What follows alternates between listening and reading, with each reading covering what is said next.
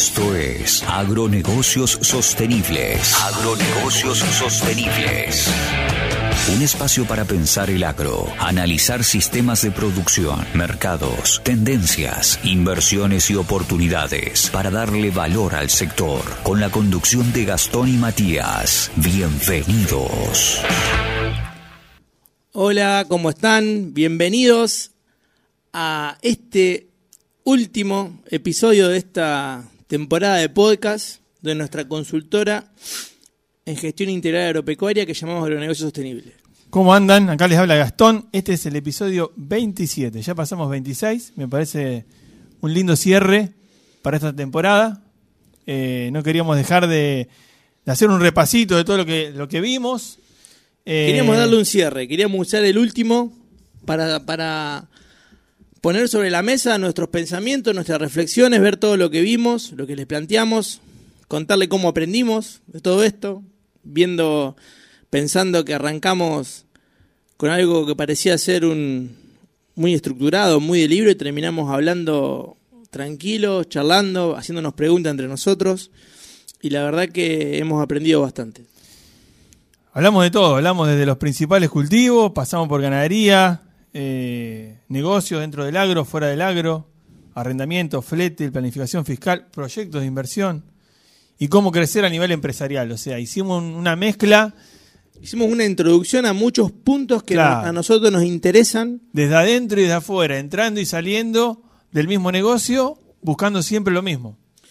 Nuestro, nuestro planteo siempre fue, o al menos lo que quisimos plantear, es traer ese agronegocio que está fuera del campo, tocando un poquito todos aquellos puntos que a nosotros nos generan mucho interés y vemos que ahí está la cuestión.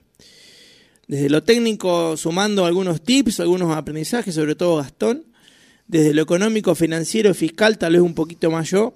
Y, siempre tratando de pensar qué es lo que pasa una vez que cerramos la tranquera, cosechamos, levantamos esa, esa, esa cosecha que proyectamos durante seis meses.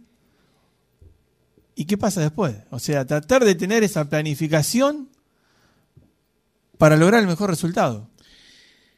Los lineamientos que tenemos es básicamente en la planificación de una pyme, que muchas veces en lo que nos pasó con el tema del, agro es que estaba abocada a la producción, solamente a la producción y a la venta de un commodity con un precio fijado de mercado.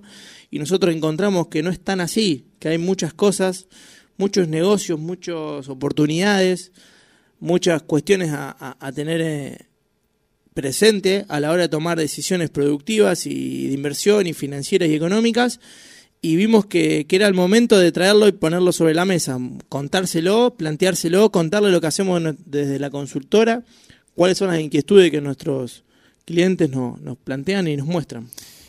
En un país nos toca estar donde por ahí el productor se siente golpeado y a veces, eh, a veces sin fuerzas, lo más importante es que se siente y que vea, vea alternativas, digamos. Si uno se deja llevar por, por, por la mala onda, por, eh, por las cuestiones que nos afectan desde afuera, termina encerrándose y, y, eso a la larga, la proyección a futuro de cada empresa termina, termina no, no, teniendo el desarrollo que debería tener.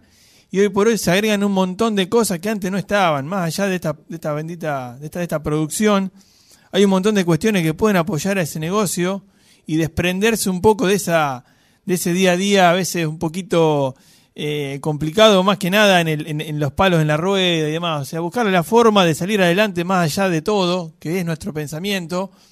Eh, hemos planteado, por ejemplo, episodio atrás vimos de lo que era la, eh, la planificación a nivel del Estado, del, del presupuesto y cómo sacarle provecho a eso, más allá de que si estamos de acuerdo o no lo, importante no es lo que sucede, sino qué hacemos nosotros con lo que sucede. O sea, tratar de, aprovechar alguna cuestión que nos deja ahí picando el mercado, pero para eso hay que estar activo y hay que saber.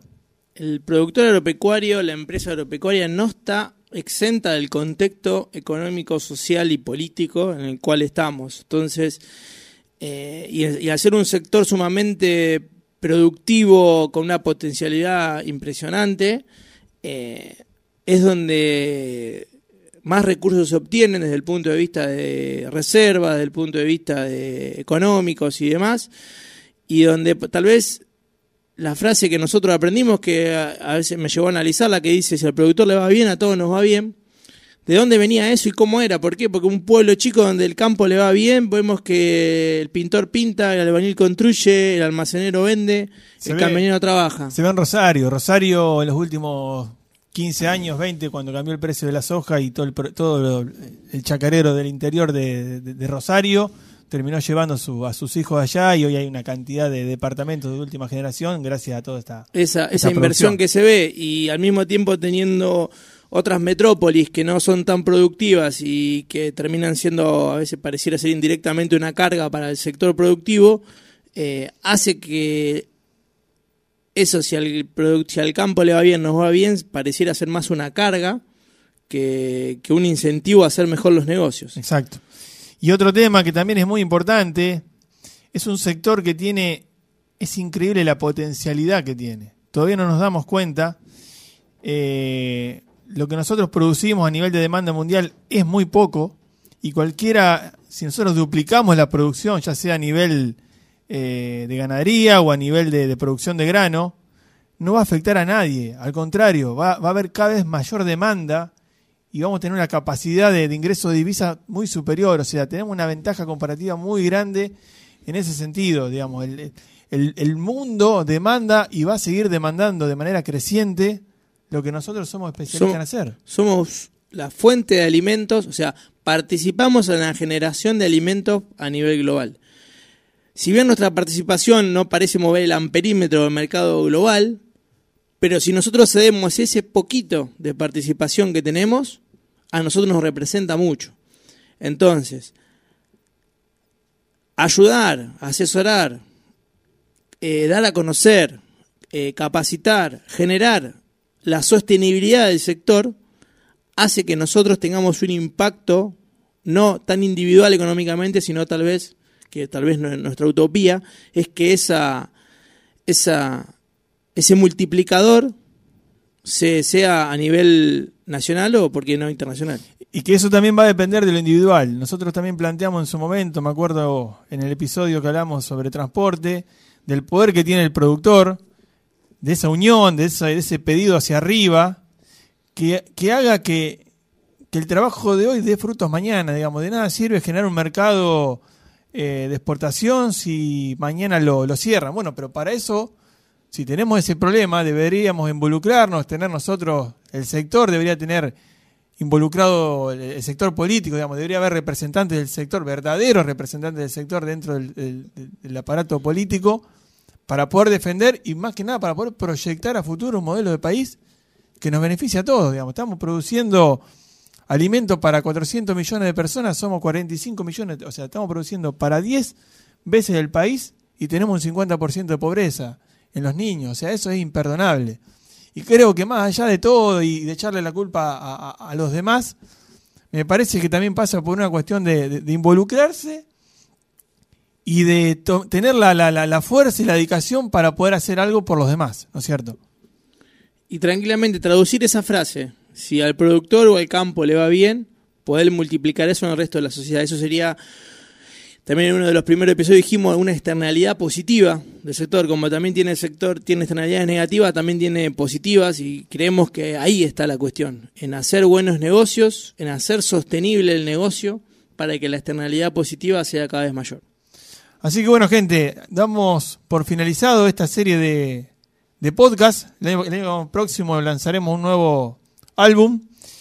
Yo quisiera agradecer porque nos escuchó gente de muchos lugares, eh, más del 30% de la audiencia de Estados Unidos, Y eso que no hablamos inglés. eh, que a nosotros nos ha sorprendido. También mucha gente de Europa, Irlanda, Alemania, Suiza, España. Y bueno, y gente acá de, de Sudamérica que se ha sumado a, a- a ser oyente de, de nuestro, nuestro canal. Eh, la verdad que estamos muy contentos por eso. Y Superó nuestras expectativas, teníamos unas expectativas mucho más simples, Más- por así más- decirlo, más de campo, más de acá. locales, y resulta que la cuestión fue por otro lado, así que estamos muy contentos.